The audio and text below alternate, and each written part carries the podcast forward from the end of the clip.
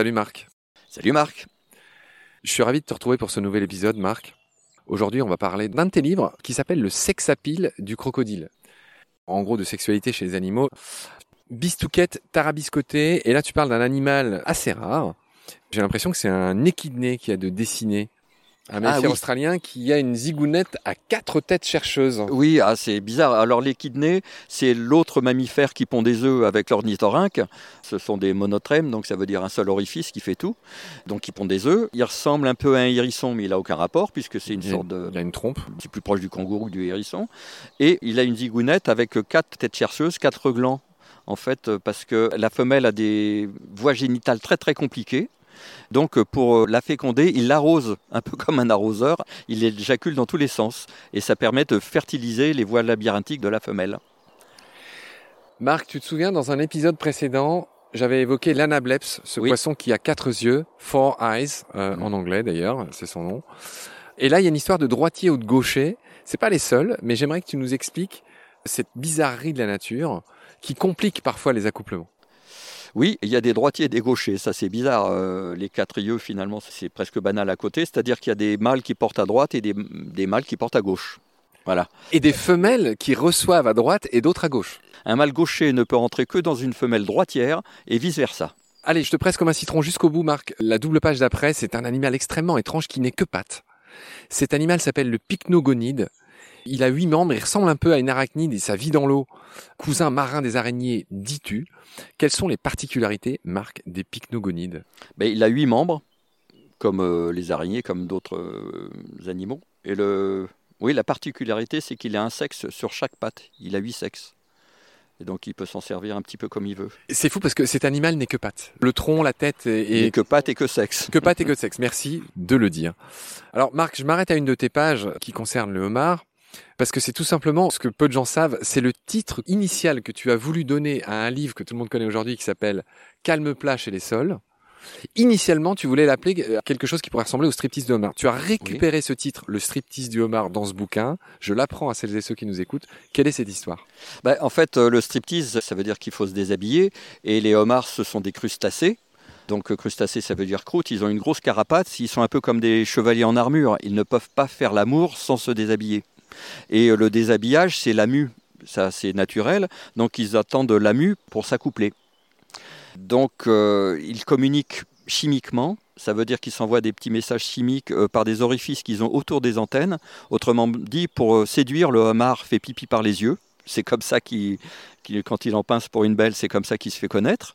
Donc après, euh, elle, elle émet aussi des phéromones parce qu'elle est en cours de mue. C'est comme ça qu'elle l'appelle parce que c'est le seul moment où elle peut s'accoupler. Si la mue n'est pas terminée, le, le mâle va l'aider à se déshabiller. Il va enlever la carapace et là, ils vont faire l'amour face à face d'ailleurs, les homards. Ah, un missionnaire. Un missionnaire. Ouais, bien vu. Alors, titre magnifique suivant, une cuvette pour le cacapo. Il est question de lec. Donc, euh, ton collègue euh, Nicolas Matevon, ce bioacousticien, nous en avait parlé, des lecs de parade. hein. C'est là où les oiseaux viennent s'affronter, rivaliser de, de talents artistiques hein, pour séduire les femelles. C'est un peu des boîtes de nuit, quoi. Euh, Voilà. Les mâles font les kékés et puis les femelles euh, disposent. Traduit en Marc Giraud, voilà ce qu'est un lec. Alors, qu'est-ce qui se passe dans le cas du cacapo, qui est ce, ce perroquet très spécial qui ne vit qu'en Nouvelle-Zélande et qui, je crois, ne peut pas voler Ah, c'est le plus gros perroquet du monde. Il est verdâtre comme ça. euh, euh, il est très particulier. Il est énorme. hein, C'est un dindon, quoi. Euh, il peut pas voler, évidemment. Il peut vaguement grimper aux arbres. Il a des mœurs très particulières. Il a failli disparaître, d'ailleurs. Il s'accouple pas tous les ans, d'ailleurs. Euh, Et ce qui est bizarre, c'est qu'ils ne s'accouplent et ils ne font leur lec que quand il va pleuvoir l'année d'après. Comme s'ils avaient une espèce d'intuition de la météo à venir. Un an près. Oui, oui. Et quand ils euh, s'accouplent, donc les, les mâles font des cuvettes, donc ils creusent des cuvettes. Donc pour le cacapo, euh, c'est facile. Cacapo, ça veut dire euh, perroquet nocturne en, maori, je crois. Il y a un perroquet qui s'appelle caca tout court. Euh, ça fait beaucoup rire les enfants. Ça veut dire perroquet. Donc le cacapo, c'est le plus gros perroquet. Quand il est amoureux, donc les mâles creusent des cuvettes qui font amplificateurs sonores et ils poussent des espèces de très très euh, graves qu'on appelle les blooms. Ils en sortent comme ça des milliers dans la nuit. Ils font des boys bands parce qu'ils sont plusieurs mâles comme ça à hurler dans leurs euh, amplificateurs. Donc les femelles rappliquent à pied, évidemment, à pattes, puisqu'elles volent pas. Elles peuvent faire des kilomètres, c'est pour ça que ça s'entend de très loin. Et là, ils écartent les ailes, ils font les pitres, ils dansent, etc. Euh, Et il y en a certains qui s'accouplent et d'autres qui font banquette. Donc on l'a compris, la cuvette pour le kakapo, en fait, cuvette au sens de parabole pour amplifier le Voilà, son. c'est hein. ça. C'est à ça que ça ça. sert. C'est toujours de la poésie. Marc, une image que beaucoup de gens, ont, même ceux qui connaissent mal la nature, c'est, alors ton titre est encore une fois sublime, fesses rouges, feu vert. Tu Ah, parles, les babouins, ça. tu parles des fesses des babouins. Qu'en est-il? Bah, euh, tous les gens qui sont allés aux zoos ou qui ont vu des docks animaliers voient bien que certaines femelles ont, ont un- des turgescences très très Très spectaculaires. rouge. Ah oui, elles ont l'arrière. C'est la vulve en fait qui est enflée à un stade où on voit que ça. On a l'impression que c'est une maladie quand on y connaît Oui, rien. oui, oui, c'est ça. Quand j'étais môme, je pensais qu'elles étaient malades. Bah oui, puis euh, peut-être que tes parents n'ont pas voulu t'expliquer ou peut-être qu'ils ne savaient pas. Je te connaissais pas à l'époque. Euh, non, ça peut s'expliquer aux enfants, hein, ça leur fait pas peur. Donc euh, c'est un signal visuel et olfactif aussi, évidemment. C'est comme porter une alliance ou non. Enfin, il y a des signaux pour montrer qu'on est prête à marier ou non. Et là, quand elles ont les fesses rouges, ça veut dire pour les mâles, feu vert. C'est clair, c'est net. Je continue. Titre suivant. Tu l'as vu, ma caroncule. Alors on le sait peu, mais la caroncule, c'est l'espèce d'ornement qu'il y a sur la tête du dindon tout rouge là. Et, et donc euh, voilà, tu parles de ces caroncules. Euh, Qu'en est-il concernant Oui, le j'aime bien parler de caroncule, ça fait plein de jeux de mots Oui. C'est les espèces d'amas de chair qu'on voit sur les dindons, par exemple. Euh, C'est un peu l'équivalent des crêtes de coq, euh, mais ça dégouline, c'est vraiment bizarre, c'est violacé. Et quand ils sont amoureux, ça devient pareil, turgescent et rouge. Le rouge est beaucoup une couleur de l'amour.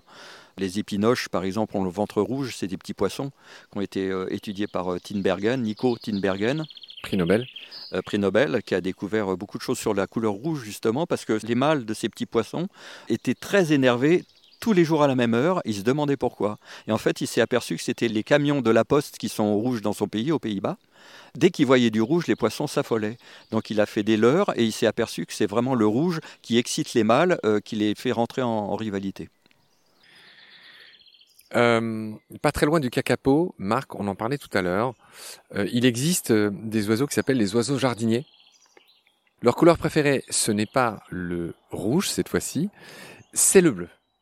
Hein, ces oiseaux jardiniers d'Australie et de Nouvelle-Guinée qui mettent plus d'un an à bâtir leur tonnelle de brindilles. C'est une forme parfaite en forme de lutte. Enfin, je sais pas comment tu vas qualifier ça. Alors, comment opèrent ces oiseaux? C'est un peu les champions, euh, les ultra persévérants de la drague. Ah bah oui, euh, fabriquer un palais des merveilles pendant un an, comme ça, faut être motivé. Hein. Un Et la couleur- cheval des ouais. oiseaux. Oui, ouais, absolument. En plus, ils sont pas très farouches, donc c'est assez facilement filmé. Et ils prennent tout ce qu'ils peuvent bleu. Enfin, il y, a plusieurs espèces avec plusieurs couleurs, mais les plus spectaculaires, effectivement, c'est le bleu, parce que le bleu, c'est assez rare dans la nature. Donc, ils vont chercher des baies, ils vont chercher des choses comme ça, ou des pinces à linge dans un jardin non loin. Et ils font toute une espèce d'allée euh, hétéroclite d'objets bleus qu'ils aménagent mais à longueur de temps. Dès qu'il y a une baie qui est un petit peu flétrie, ils vont en chercher une autre. Ils font ça pendant un an jusqu'à temps que leur palais soit merveilleux. Ils vont même jusqu'à repeindre les murs avec du jus de baie qu'ils enduisent comme ça sur les murs.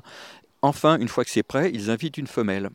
Mais le titre, c'est trop beau pour être honnête, parce que la femelle a beaucoup de mal à se faire séduire malgré tout ça. Et en fait, une fois qu'elle arrive dans le palais des merveilles, une fois qu'il a réussi à en coincer une, ben, elle est vraiment coincée, et il est assez brutal avec elle. Donc c'est peut-être pour ça qu'il fait tant d'efforts. C'est vraiment pas un beau parleur, mais un bon, un bon peintre. Sur ces bonnes paroles, mon cher Marc, s'achève notre épisode du jour. Je serais ravi de te retrouver pour la suite très vite. D'ici là, prends soin de toi. Salut.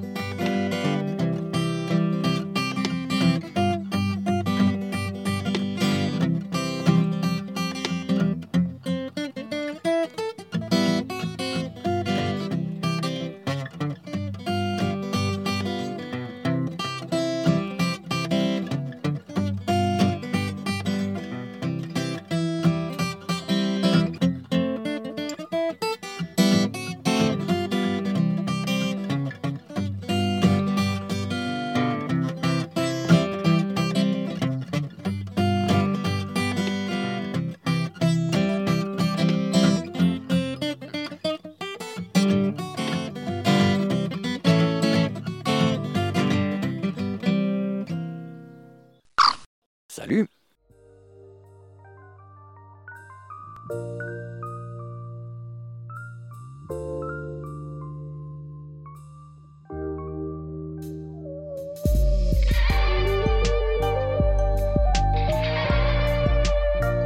C'est la fin de cet épisode. Merci de l'avoir suivi.